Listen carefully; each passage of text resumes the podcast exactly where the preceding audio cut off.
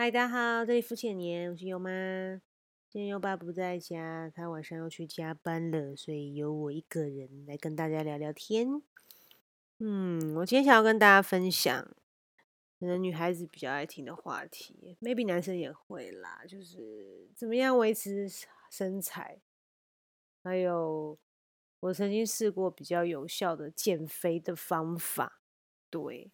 那我先讲一下我自己啦。如果看我们频道的照片的话，我我其实就还算匀称啦，不敢说什么身材有多好，然后也没有说有多瘦。那我大概身高是一百六十一公分，然后体重现在目前是五十三公斤，五十二、五十三就游走这样，就一般般啦。那我觉得唯一是讲的是说我自己控制体重控制的是蛮好的，像我记得我那时候跟优爸结婚大概几年啊，哎突然忘记了四五年吧，我要我要被他杀掉，都忘记结婚几年，这样有点好笑。Anyway，反正就是一直体重都有在控制。那我记得我结婚的时候，那时候因为要穿婚纱嘛，结婚的时候要穿婚纱都会刻意减肥，比较瘦。我那时候大概四十九公斤左右，四十九公斤。那四十九公斤真的就蛮瘦的，就是穿什么衣服基本上都还蛮好看的，然后没有什么赘肉这样，那腿很细。对我自己是蛮喜欢那样的身材啦，只是说唯一真的就是胸部会变小。对，我觉得女生应该都明白我在说什么。我觉得减肥有一件讨厌的事情，就是如果你的胸部不够大的话，那真的就是会变小哦，相对穿衣服也比较没有那么的好看。所以我真的还是建议女孩子不要太瘦是比较。比较 OK 的，这样就是还是要有点肉啦。我觉得毕竟大部分男生还是会希望女生不要太瘦哦，除非你是做做那种工作是在荧幕荧光幕前面的工作，那还是真的要瘦一点，然后要拍照啊什么的。因为基本上在荧幕前面的话，人会被放大个大概一点二倍左右。对啊，所以就要瘦一点。那如果你不是的话，基本上我觉得维持吧。其实维持体重是，我觉得是也是也算纪律啦，就是也是要好好的学习一下。好，那我就来分享维持体重的诀窍。我觉得第一个一定要喝很大量的水。嗯，我觉得只是我真的觉得喝水蛮重要的。那像我跟优爸基本上每天都会很刻意的。就是有意识的在做喝水这件事情。那我觉得至少每天都要一千五百 CC 到两千吧。我忘了那个公式是什么，反正就是可以去查一下有公式啊。就是你的体重大概乘以百分之多少，就是你每天要喝水要喝够的量。我觉得喝水除了说可以维持你的身材之外，那相对也是皮肤会比较比较好啊，然后很多很多其他的因素吧，像我知道很多好像很多莫名其妙身体的疾病啊，或者是一些毛病哦，比如说什么头痛啊，或者是什么，反正奇奇怪怪，有些也不知道原因，看不看医生也看不出个所以然的毛病，很多都是因为缺水。对，那像很多老人家年纪大的话，如果是就是睡醒啊，或是说半夜起床啊，还是常常要去补充一下水分，对，因为我们人体百分之七十都是水嘛，所以如果说长期缺水的话，相对的。身体也会比较不健康，所以其实喝水这件事是非常重要，大家一定要留意。那另外再补充啊，如果你是会喝咖啡或喝茶的人呐，那因为大家都知道嘛，咖啡会利尿嘛，茶也会利尿。那你那个喝喝下去咖啡，你你其实还要再补回来的。那如果有喝茶喝水，你喝进去多少，你要再补多少水进来哦。那或那个基本上你的水量还是不够，就那个还要更小心留意。就是有在喝茶跟茶跟咖啡的人，要再补充更多的水分。好好，第一个就是要喝水。那第二个我觉得很有效的就是，嗯，我觉得很有效的是说晚上六点以后就不要再吃正餐了。那基本上就是维持自己是吃两餐的状态。对，最近有流行那种什么，就是长时间的减肥法，我忘记的是什么是多少。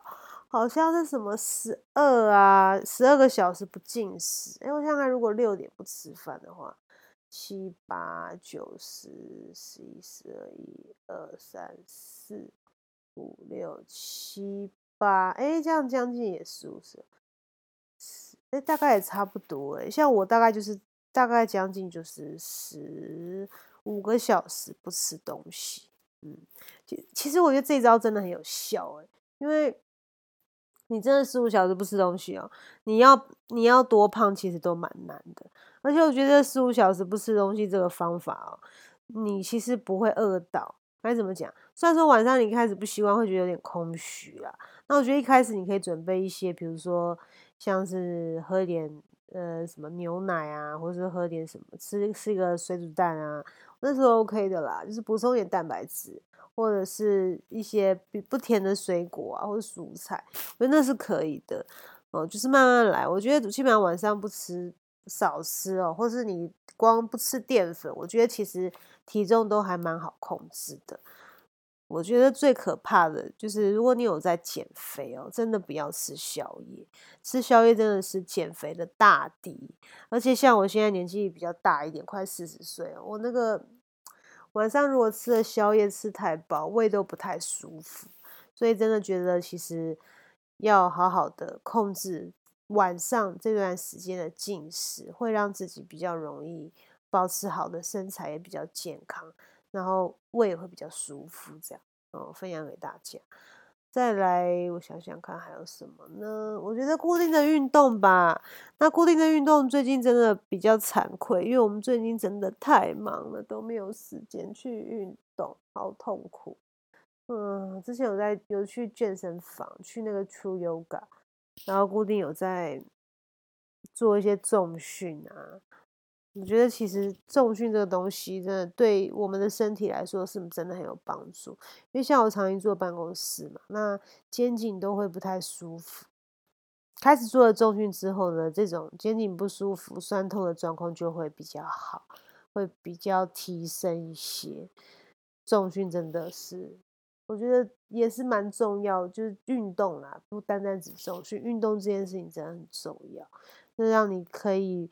就算稍微吃多一点东西，还是可以消化的掉，这个真的是还不错。嗯，对，真的还不错。那好，再来一招，第三招，我觉得第三招是很重要，每天都要做的事情，就是每天一早起来，你上完厕所之后去称体重。对，为什么呢？就是逼自己面对 现实。那我觉得很多人会。